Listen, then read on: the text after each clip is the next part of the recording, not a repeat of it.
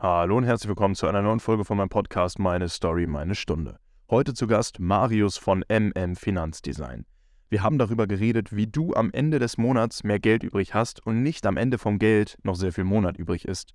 Wir haben darüber geredet, was du machen solltest, wenn du über 1000 Euro Weihnachtsgeld bekommst oder generell, wie man besser mit Geld umgehen kann oder auch besser mit Geld umgehen sollte. Wir haben angefangen damit, dass wir darüber geredet haben, wie es überhaupt in Deutschland aussieht mit dem Thema Geld wie die Steuern sind, wie über Geld in der Bevölkerung geredet wird und viel, viel mehr. Deswegen bleibt auf jeden Fall bis zum Ende dran. Ich wünsche euch ganz, ganz viel Spaß. Peace and Love.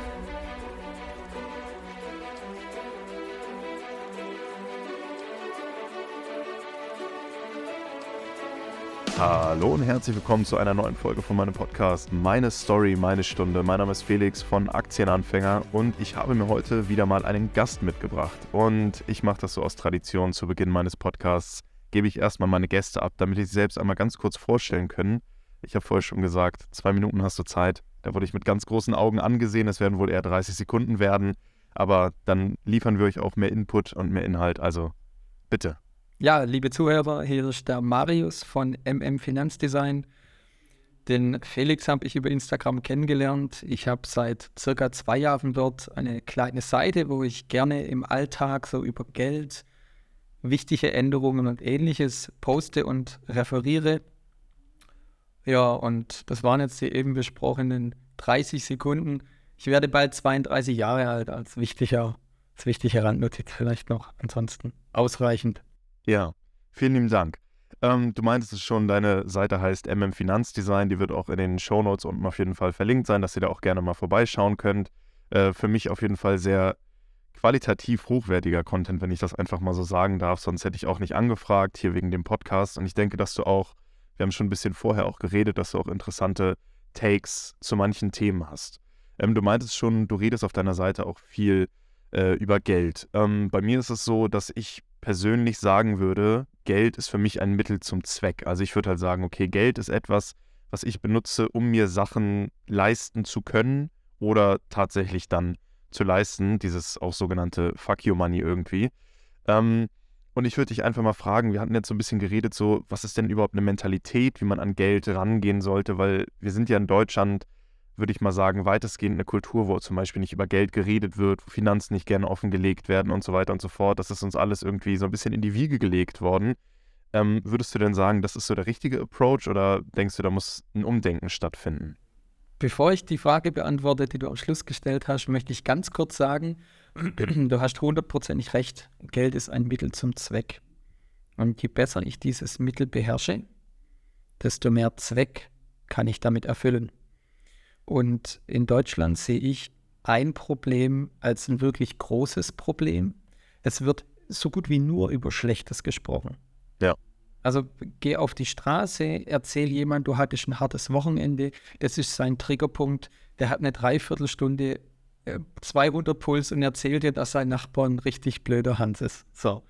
Ja, sprich aber mit ihm darüber, dass du dir ein Dividendendepot aufbauen möchtest, dass du regelmäßig Geld beiseite legst, dass du für dich auch das Verständnis entwickelt hast, das Geld so einzusetzen, dass es dir einen Nutzen bringt, dann referierst du vor einem leeren Saal. Und ich versuche mit meiner Seite ein kleines bisschen Input bezüglich Geld mit Nachdruck, aber liebevoll so unter die Menge zu mischen. Und ja, es, es geht ganz gut. Es sind knapp über 600 Follower. Ich weiß nicht, wie man Bots abzieht, aber vielleicht bereinigt. Ja, in über zehn Jahre abschreiben. ja. Jesus Gott. Die müssen vorher aber händisch gezählt werden wahrscheinlich. Ähm, und so schätze ich mal aktiv 500 äh, Menschen, ähm, die mir da zuhören oder zulesen. Und das finde ich schon sehr stark. Ja, genau. Ich äh, würde jetzt noch einmal auf meine Frage zurückkommen. Du meintest ja schon, man redet irgendwie in einem leeren Saal, wenn man anfängt, irgendwie über Geld, über Sparen zu reden. Es ist ja auch immer noch so, dass Finanzen ja auch gerade seit der Corona-Krise irgendwie populärer geworden sind als Thema, aber irgendwie immer noch nicht salonfähig. Also ich, ich rede jetzt davon, dass wir in Deutschland, lass mich kurz nachgucken, äh, eine Aktionärsquote von 7,4 Prozent haben. Ähm, und das ist ja einfach erschreckend wenig, äh, wenn man mal betrachtet, von der reinen Zahl sind es mehr als je zuvor, was ja irgendwie schon mal was Positives ist, aber 7,4 Prozent. Wir waren im Höchststand mal bei 9,4 Prozent. Das war so um die 2000er rum. Da gab es ja die sogenannte Volksachse-Aktie mit der, mit der Telekom und so. Das war ja auch alles irgendwie nicht so ganz richtig. Wenn du jetzt irgendwie schauen würdest, weil wir, klar, Geld verdienen müssen irgendwie alle, das musst du aber äh, in einem Job machen, aber wenn du das Geld dann irgendwie halten willst, wenn du nicht möchtest, dass es weniger wird, ich hatte äh, gesehen, du hattest einen schönen Post veröffentlicht, wenn man bei aktueller Inflation, die irgendwie bei 8,5 Prozent liegt oder so, das Geld einfach auf dem Girokonto liegen lässt, dann hat man nach zehn Jahren eine, eine Kaufkraft von 4.400 Euro. Äh, und auch wenn man das über zehn Jahre mit äh, 4 oder 5 Prozent Inflation, die für die Zukunft meiner Meinung nach ein bisschen wahrscheinlicher sind und also die 2 Prozent werden wir wohl nicht erreichen, ähm, mit 4 oder 5 Prozent liegen lässt, dann sind es trotzdem noch irgendwie so knapp 4000 Euro, die dir dann in zehn Jahren einfach an Kaufkraft flöten gehen. Was würdest du denn jetzt so sagen, was ist das Wichtigste für die, ja, jetzt äh, nagel mich nicht drauf fest, ich bin schlecht im Kopfrechnen, aber 92,6 Prozent Menschen, die äh, keine Aktionäre sind, was würdest du denen denn raten oder nicht investieren? Also ist eine, eine sehr, sehr mächtige Frage, Felix. Ähm, ich würde aber zurück zu den Wurzeln gehen und sagen, wenn bei den Menschen die Geldstruktur stimmt, also jemand, der ans Investieren denkt, ans Geldanlegen, ans, an Sparpläne, an all das Thema drumherum, er kann einen Schlüssel dem ganzen Thema beitragen, wenn er nämlich schon mit seinem Geld optimal umgehen kann. Wenn er schon einfach nur nicht weiß, was er mit seinen 500 Euro monatlichen Rücklagen macht und die auf ein Tagesgeldkonto legt. So, die meisten Menschen sind aber noch nicht mal an diesem Punkt angekommen. So, und jetzt spreche ich mit dir darüber, welche Farbe der Gartenzaun haben soll, wenn ich noch nicht mal weiß, ob es eine Wohnung oder ein Haus wird, geschweige denn, wer es finanziert und so weiter. Wir haben ganz, ganz viele Punkte im Vorhinein. Und zwar speziell Geldverständnis. Also jeder geht jeden Tag arbeiten. In Deutschland ist das sehr üblich, glücklicherweise auch noch sehr angesehen. Ich meine, äh, in Amerika ist es ein bisschen mehr, da, da versteht man ja so vom Tellerwäscher zum, zum Millionär ist da eher. Das ist bei uns ja sehr wenig ja. so, dieser Ansatz vertreten. Dennoch haben wir sehr, sehr viele arbeitende Menschen in dem Land. Ich müsste lüge, wie viel das effektiv Erwerbstätige sind. Es wäre vielleicht mal nice to know, aber über 20, 23, 26 Millionen, sowas? Äh, 45,5 Millionen Personen mit Wohnort in Deutschland erwerbstätig im Februar 23. Okay, dann war das auf jeden Fall mal sehr schlecht geschätzt. aber ähm, äußere ich mich jetzt nicht weiter. ähm, ja gut, aber das sind dann halt über 40 Millionen, die das ganze Rad am Laufen halten. Und natürlich ist es für, für ein Vorankommen äh, in einem Land wichtig, dass finanzielle Stabilität herrscht.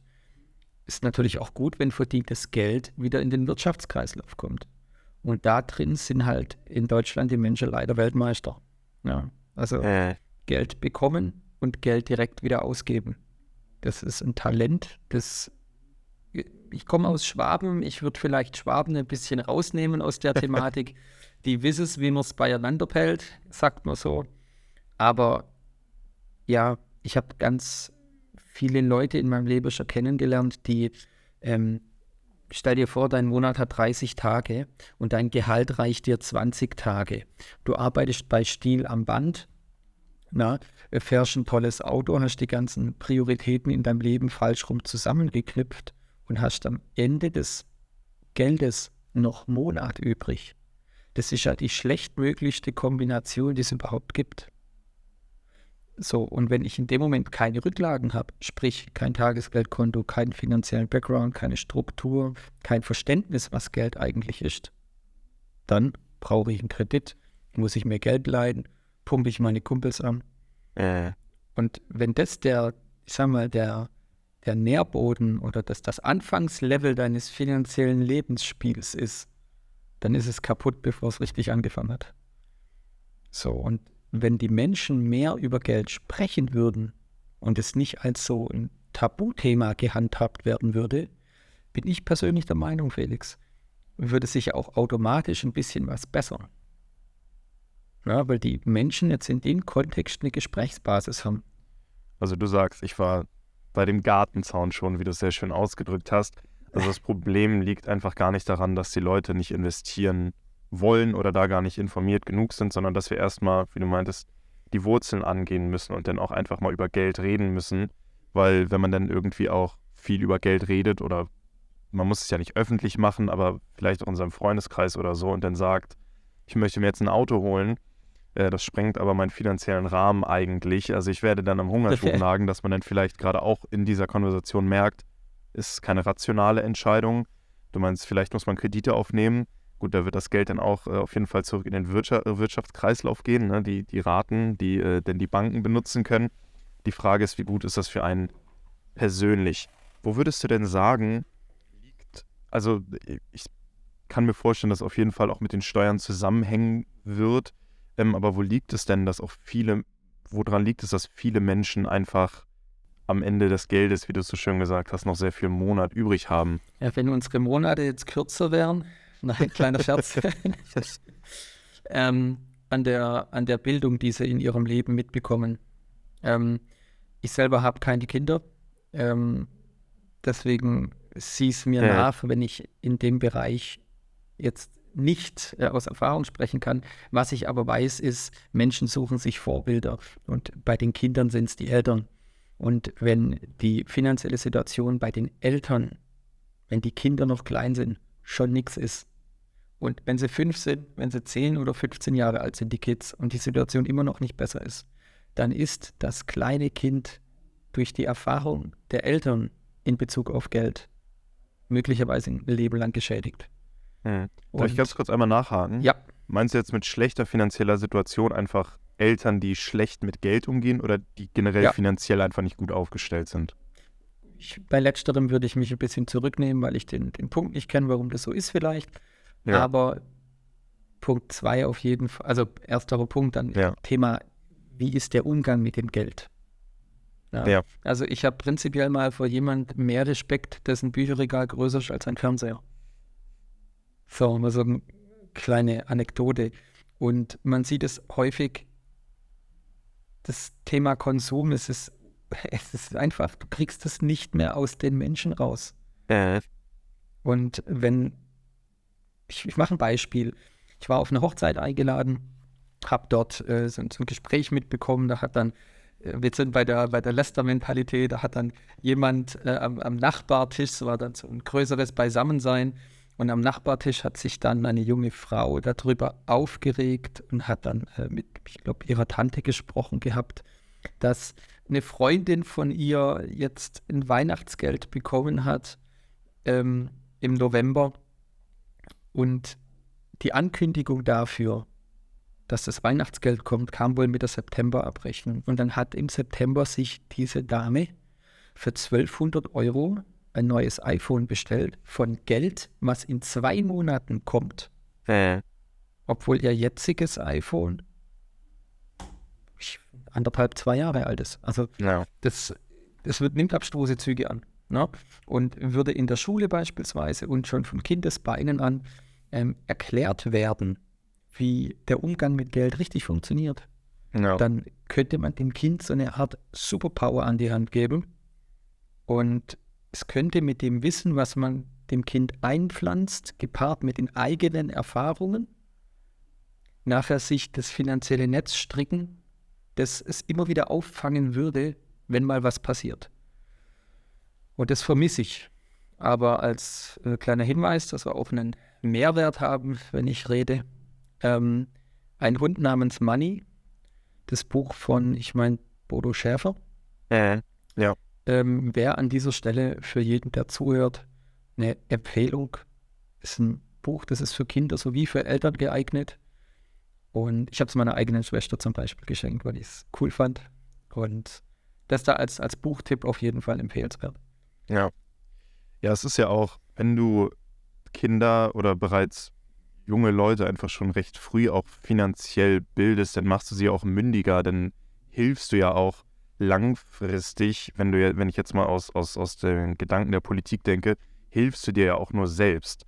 Du schaffst ja Menschen, die dann halt auch, du hast ja schon gesagt, wir sind gut darin, irgendwie Geld zurück in den Wirtschaftskreislauf zu führen. aber die dann vielleicht nicht nur konsumieren, sondern auch anders Wert schaffen, indem sie Unternehmen gründen, selbstständig werden, Startups, schieß mich tot, was auch immer.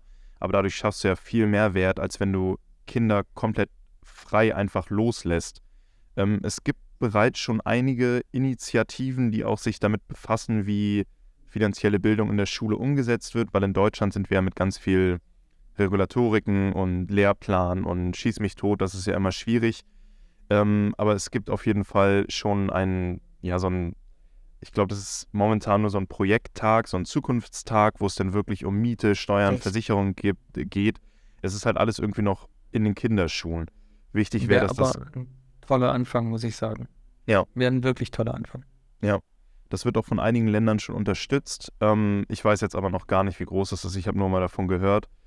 Ähm, zu der anderen Sache, du hast wirklich ein super Beispiel gebracht, ähm, was ich mega witzig finde. Es gibt so einen Spruch, gib einem reichen Menschen 1000 Euro und er macht 10.000 daraus und gib einem armen Menschen 1000 Euro und er kauft sich ein iPhone.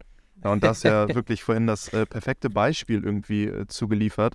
Und es gibt auch immer noch einen Unterschied. Ähm, so, wenn dieses Weihnachtsgeld angekündigt wird, gibt es vielleicht auch einfach Menschen, die das Geld verplanen müssen, weil, weiß ich nicht, Familie, schieß mich tot. Das ist eine ganz andere Situation. Über sowas reden wir ja auch gar nicht. Wir reden wirklich über die Leute, die dann unbewusst, weil das kann man ja nicht bewusst nennen, unbewusst wirklich konsumieren des Konsums willen. Und ich habe da auch noch mal eine recht erschreckende Story. Ähm, das hat mir ein Kumpel erzählt, der ist irgendwie Vertriebler, so bei Check24, Smava, irgendwie so irgendeiner Online-Plattform, die halt Kredite für Konsum und so hauptsächlich vergeben. Und dann saß da ein junges Pärchen bei dem, irgendwie beide in der Ausbildung, die wollten einen Kredit über 5000 Euro haben. Und da meinte er so, ja, warum denn? Die wollten Urlaub machen. Und die haben gedacht, ja, wenn wir denn in der Ausbildung sind, dann zahlen wir das einfach über die Jahre ab. Oder wenn man dann später im Beruf ist, dann ist das auch gar nicht mehr so viel. Und das zeigt einfach so ein bisschen, ähm, wo unsere finanzielle Bildung ist, dass du irgendwie einen Konsumkredit, der damals schon irgendwie 7, 8, 9 Prozent Zinsen hatte, äh, aufnimmst, um dir dann, weiß ich nicht, zwei, drei schöne Wochen zu machen, das ist einfach, also für mich so ein, ein wirklich äh, geringes Zeichen von finanzieller Bildung. Ähm, also, wir haben es schon ein bisschen angesprochen, was man auch tun kann. Es gibt auch in der Schule schon erste Ansätze zur Förderung von finanzieller Bildung. Du hast ein Buch angesprochen. Ähm, ich würde sonst vielleicht einfach nochmal in den Raum werfen, wer gerne liest äh, und auch, äh, auch gerne mal mehr liest, von dem kann ich nur äh, Money Master the Game von Tony Robbins empfehlen. Das ist aber wahrscheinlich schon mal ein Schritt weiter. Deswegen vielleicht vorher erstmal ein Hund namens Money. Das ist äh, auf jeden Fall ein sehr, sehr guter Einstand von Bodo Schäfer. Ähm, wir, ich habe es vorhin schon mal ganz kurz angerissen, du bist gar nicht drauf eingegangen. Äh, du meintest so mit diesem Bezug zu Geld, äh, da haben wir im Vorgespräch schon einfach ein bisschen drüber geredet. Es gibt ja auch in Deutschland, wir sind ja ein Land, das mit äh, die höchsten höchsten Steuern in äh, Europa auf jeden Fall hat. Ich weiß nicht, wie es weltweit aussieht, aber da sind wir auch auf jeden Fall sehr weit mit oben. Ähm, würdest du sagen, das ist grundsätzlich für normale Angestellte ein Problem? Mal ganz dreist gefragt. Wenn wir für das Wort Steuern uns ein neues Wort nehmen, lieber Felix, dann nennen wir es doch einfach Abgabenlast. Ja.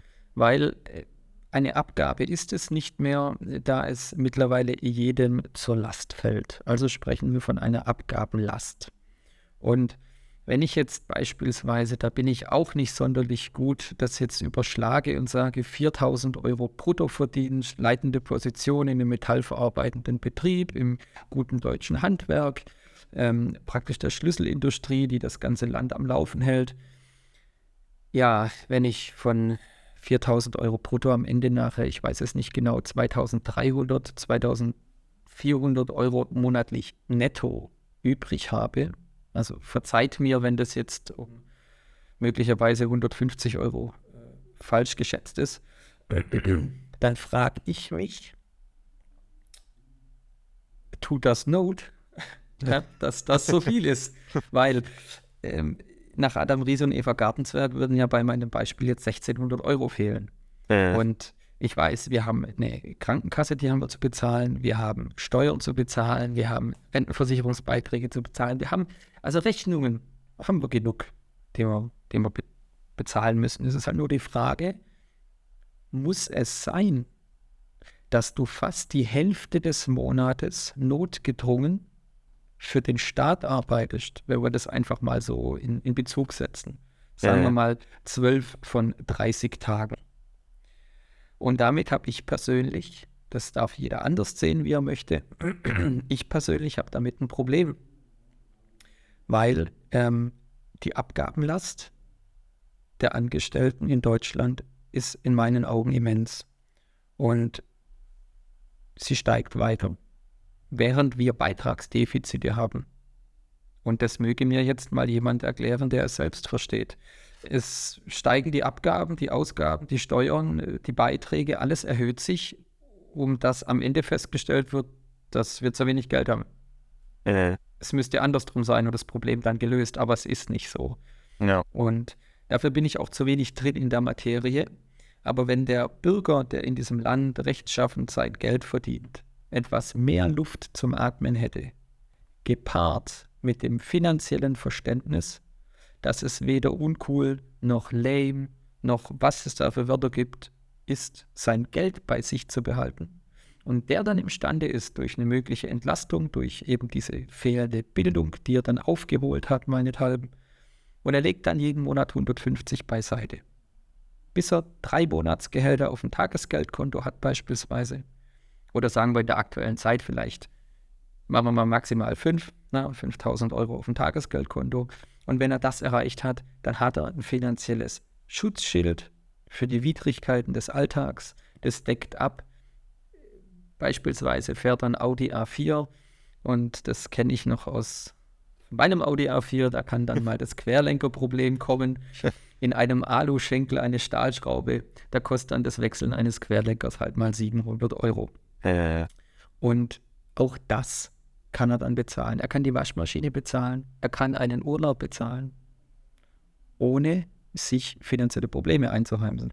Äh. Und ja, was, was wir ja mit unseren Instagram-Seiten auch versuchen, ist eben in diesem Bezug Wissen spielend beizubringen. Und das vermisse ich seitens des Staates, des Landes und der Politik. Ja. Ganz klar. Kann ich zu 100 Prozent nachvollziehen. Ich wollte auch nochmal sagen, ähm, so wo du das jetzt erzählt hast, auch wo du meintest, irgendwie, man baut sich ein finanzielles Polster auf und dann weil wenn der Querlenker kaputt geht, ist im gleichen Monat ist die Waschmaschine noch kaputt und man muss irgendeine Versicherung irgendwie doch noch zahlen, die man vergessen hat. Das ist einfach so, ein, äh, eine Zahlung kommt selten allein. Ähm, und es wird ja auch nicht besser, wenn man denn Kinder hat oder so. Und wenn man mal langfristig betrachtet, ähm, und, oder wenn man, wenn man da langfristig einfach mal drauf schaut und dann sagt, okay, äh, ne, mit dem Konzept Sozialstaat, da habe ich persönlich kein Problem mit. Das äh, alles andere lasse ich mal außen vor. Aber du musst ja auch weniger Leute finanziell unterstützen, wenn du ihnen halt einfach so ein bisschen diesen Puffer gibst, dass die Steuerlast oder die Abgabenlast, schönes Wort, äh, ein wenig senkst, ähm, dass du dann halt auch einfach am Ende des Tages als Staat weniger Mäuler zu füttern hast, einfach weil du weniger Leute in finanzielle Probleme stürzt ähm, und dann halt immer noch mehr Leute hast, die äh, konsumieren können wir sind ja auch noch, äh, wohlgemerkt, noch die viertgrößte Volkswirtschaft der Welt und da sollte es ja auch im Interesse des Staates sein, ähm, dass die Bürger weiterhin finanziell weitestgehend unabhängig sind. Und ich habe mal eine relativ erschreckende Statistik mitgebracht oder eine Zahl ist das und das ist 42,1 Prozent. Und diese Zahl äh, steht für die Wohneigentumsquote in Deutschland. Und 42,1 Prozent ist die geringste Wohneigentumsquote in der gesamten EU. Und ähm, wenn man einfach auch vielleicht nicht, man muss ja nicht immer gleich subventionieren, der Staat muss ja nicht immer gleich Zuschüsse geben, aber wenn man mal überlegt, was du für Mehrkosten hast bei dem Kauf von Eigentum, was es da gibt, das ist teilweise schon brutal. Das unterscheidet sich natürlich von Land zu Land und Kommune zu Kommune auch nochmal irgendwie alles. Das ist ein ganz anderes Problem. Aber dass du einfach nochmal 10% auf den Kaufpreis draufrechnen kannst für Notar, für Grunderwerbsteuer und so weiter und so fort, ist, macht das ganze Thema einfach nicht besser. Wenn ich ganz kurz, das ist so ein harter Triggerpunkt für mich, Felix, ich muss da schnell was sagen. Gerne. Grunderwerbsteuer. Wir machen ein Beispiel. Es geht um eine Wohnung irgendwo im Speckgürtel um Stuttgart. Wir sagen einfach mal, egal welche Größe, 250.000 Euro ist der Verkaufspreis. Und jetzt kauft jemand diese Wohnung für 250.000 Euro, ist handwerklich geschickt, hübscht die ein bisschen auf und, und hat sich vielleicht ein Immocation-Video angeschaut und probiert sich jetzt mit Kaufen, Renovieren und Verkaufen. So, und er zahlt für den Kauf Grunderwerbsteuer, müssten wir jetzt den Satz googeln, wir nehmen einfach jetzt mal das Beispiel, 10.000 Euro Grunderwerbsteuer im Februar 2023. Nach vier Monaten Renovierung, Instandsetzung, Aufhübschen wird sie Anfang Juli wiederverkauft. Der nächste Käufer zahlt wieder eine Grunderwerbsteuer. Ich meine in selber Höhe. Ja. Jetzt ist es so, dass seine Finanzierung, seine finanzielle Situation, sein Arbeitsplatz sich vielleicht verändert und er notgedrungen verkaufen muss.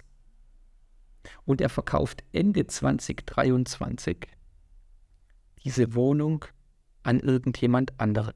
Äh.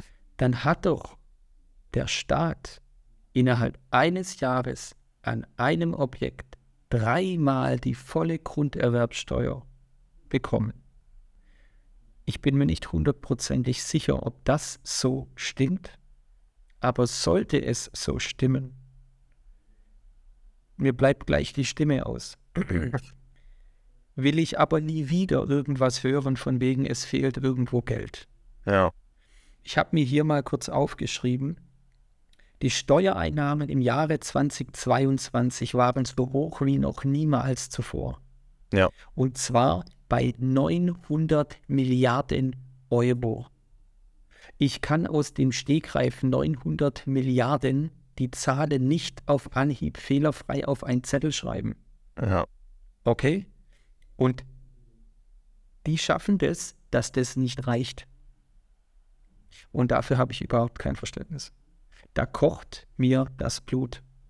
Und wenn wir diese ganzen kleinen Wunden, die dieses Land und dieser Staat hat, addieren würden und sagen, okay, das Thema, dass die in der Schule lauter Unfug lernen, den sie im Leben niemals brauchen, ähm, hatte ich unlängst auch was Cooles gelesen dazu. In Instagram gibt es ja ab und zu die Memes, äh, die ja wahrscheinlich gar nicht so ausgesprochen werden, aber ich sage ja. da immer Memes dazu. Und zwar statt da irgendwie Mathematikunterricht, Wahrscheinlichkeitsrechnung. Der kleine Peter wird gefragt, wie wahrscheinlich es ist, ähm, dass wenn er jetzt in eine Tüte von Gummibärchen greift, dass er mehr als zwei rote Gummibärchen in der Hand hält. Äh. Ja, und seine Antwort ist mir doch egal. Ich esse eh die ganze Tüte. Das ist aber die richtige Antwort, weil ich ja. weiß es nicht. Ich werde jetzt 32, glaube ich. Ja, so. Auf jeden Fall weiß ich nie, wann ich hätte denn eine Wahrscheinlichkeitsrechnung gebraucht. Also wenn ich die Wahrscheinlichkeitsrechnung brauche, um auszurechnen, wann äh, die, die Straßenbahn, die S-Bahn, äh, der Zug der Deutschen Bahn pünktlich kommt, da brauche ich keinen Taschenrechner, da kreuze ich einfach Nein an und die Antwort ist in 90 Prozent der Fälle richtig. So, aber ähm, ja, was passiert mit diesem Geld?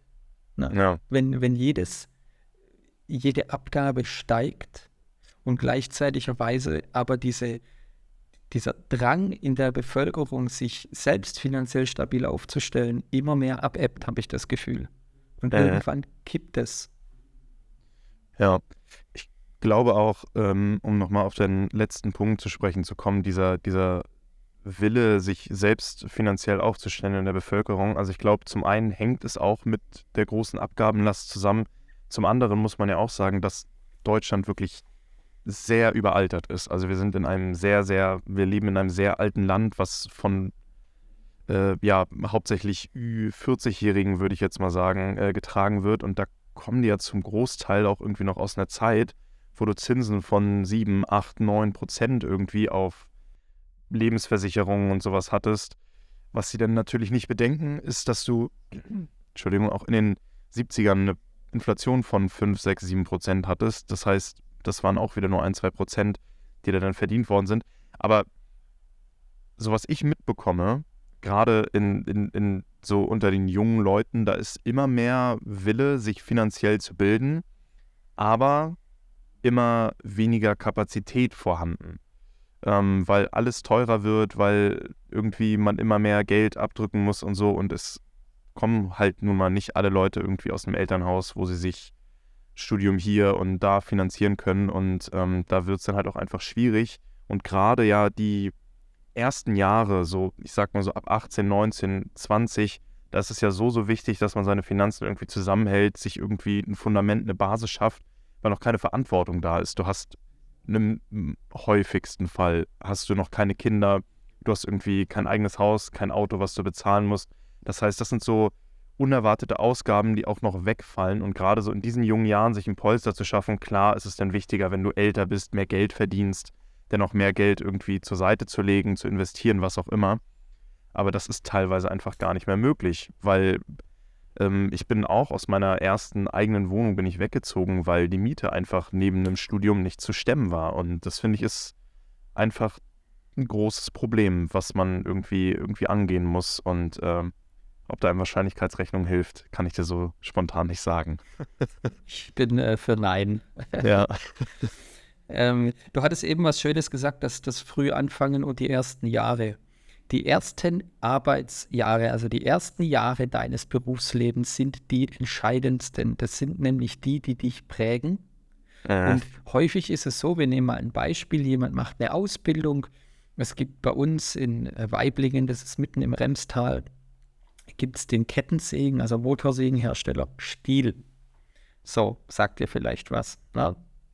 Und dort kann man eine Ausbildung machen, man glaubt es kaum, als Industriemechaniker oder sonstiges. Und auch wirklich, es ist ein äh, Familienunternehmen eingesessen, es ist sehr groß mittlerweile, aber auch dort sucht man natürlich gute Leute. Und wenn man dort seine Ausbildung beginnt, so schlecht ist die gar nicht bezahlt. Ne? Also, äh, wenn man das jetzt mal vergleicht so mit, mit einem Friseur, was der ausgelernt äh. verdient, dann verdienst du dort in deiner, in deinem ersten Lehrjahr eine, eine ähnliche Summe wie ein, äh, sagen wir mal, vielleicht milde ausgedrückt schlecht bezahlter Friseur. Und ja.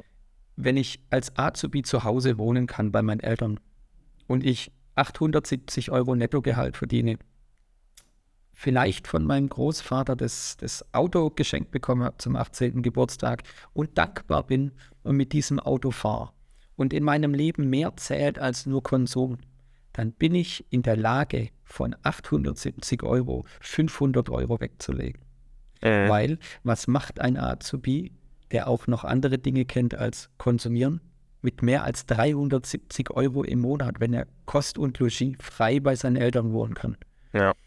Leider ist es nicht so, dass das von alleine funktioniert.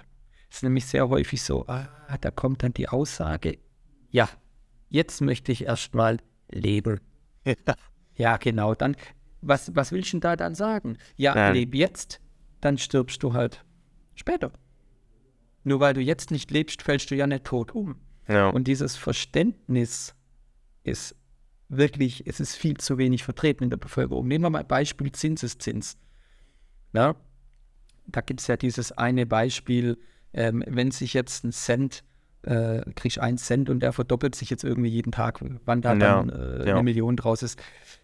Ja, jetzt äh, fang doch einfach mal zehn, zehn Tage später an, den Cent zu verdoppeln, dann kommt halt hinten auch nichts mehr raus.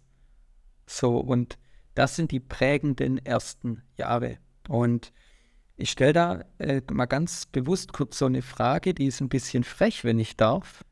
Gerne. Ähm, für jede für Stunde zu haben. Prima. Für was gehst du eigentlich einen ganzen Tag arbeiten? Oder einen ganzen Monat ist die Frage richtig gestellt. Für was gehst du eigentlich einen ganzen Monat arbeiten? Ja, also äh, ich würde sagen, grundsätzlich, um die Grundbedürfnisse zu decken, wie äh, Essen, Trinken, Wohnen, würde ich jetzt mal sagen, Dach über dem Kopf. Ähm, äh, ja, und dann halt der Rest sind halt irgendwie Lifestyle-Ausgaben, sage ich mal. Ne? also ich habe, äh, würde ich sagen, eine recht gute äh, Sparrate, die jenseits der 15 Prozent auf jeden Fall liegt, sogar eher Richtung 20 geht, mal mehr, mal weniger. Ähm, aber ja, grundsätzlich gehe ich, äh, würde ich jetzt mal so salopp beantworten, für mich arbeiten. okay, gut. Ähm, die Frage ist deswegen so direkt gestellt, weil wenn wir jetzt mal so ein bisschen den Bevölkerungsdurchschnitt sagen wir einfach mal den, den Mittelstand und die nächste Stufe unten drunter, also auch praktisch ein Großteil der Heranwachsenden, ähm, die verstehen das gar nicht. Die kriegen Geld, die geben es aus, die denken, Geld hat ein MHD von zehn Tagen. Also wenn du denen heute 100 Euro gibst, haben die panische Angst, wenn sie die nach neun Tagen noch in der Hosentasche haben. Ja? Ähm, gleichzeitigweise verstehen sie nicht, was Inflation ist. Äh. Und da könnten wir auch wieder die Brücke schlagen, was könnten wir am Schulsystem ändern. Aber allein über das Thema können wir drei Podcasts machen. Ähm, Gibt es noch eine interessante Frage, bezahlst du dich zuerst oder alle anderen? Also verdiene ich meine 4000 brutto in leitender Position im metallverarbeitenden Betrieb, meine zwei, vier netto. Was mache ich als erstes, wenn mein Gehalt kommt? Geht da vielleicht zuerst der Dauerauftrag beiseite von 500 Euro auf das besprochene Tagesgeldkonto? Ja?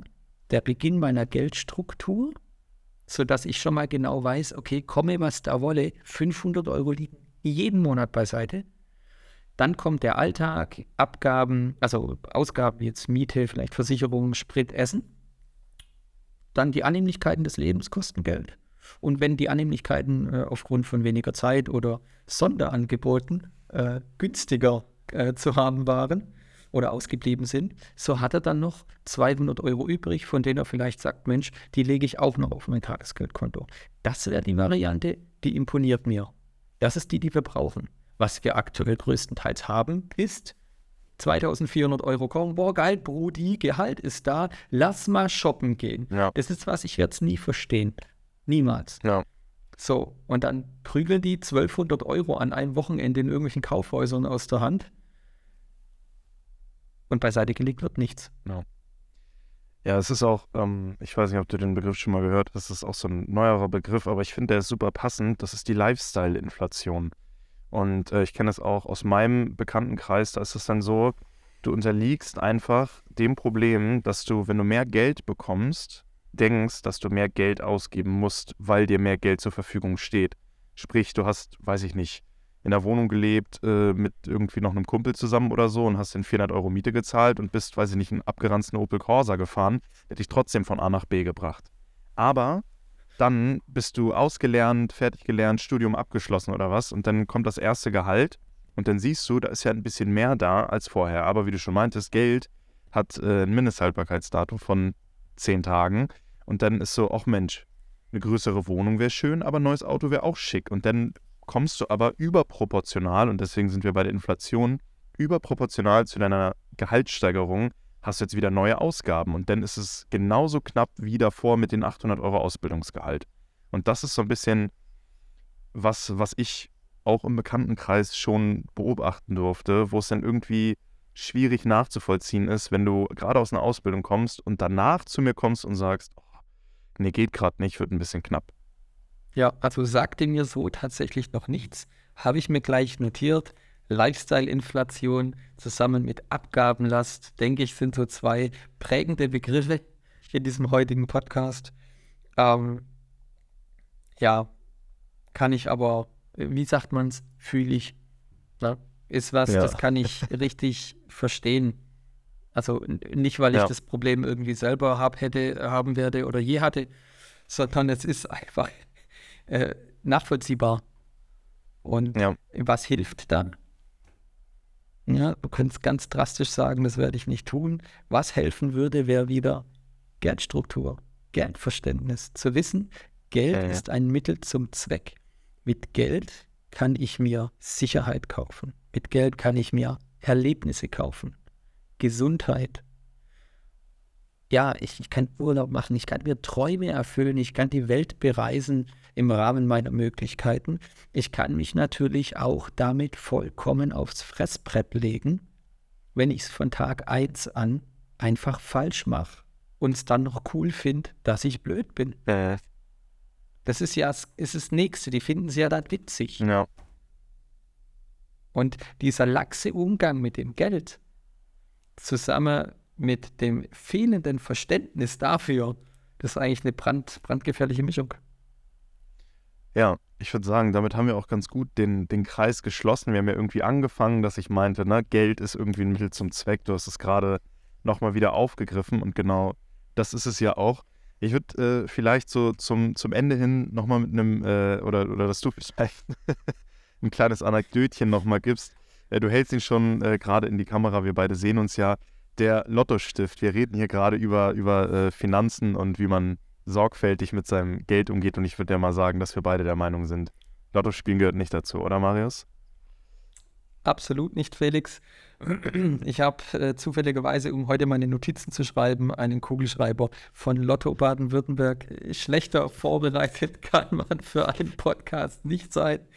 Ähm, möchte ich aber kurz eine, eine Anekdote loswerden.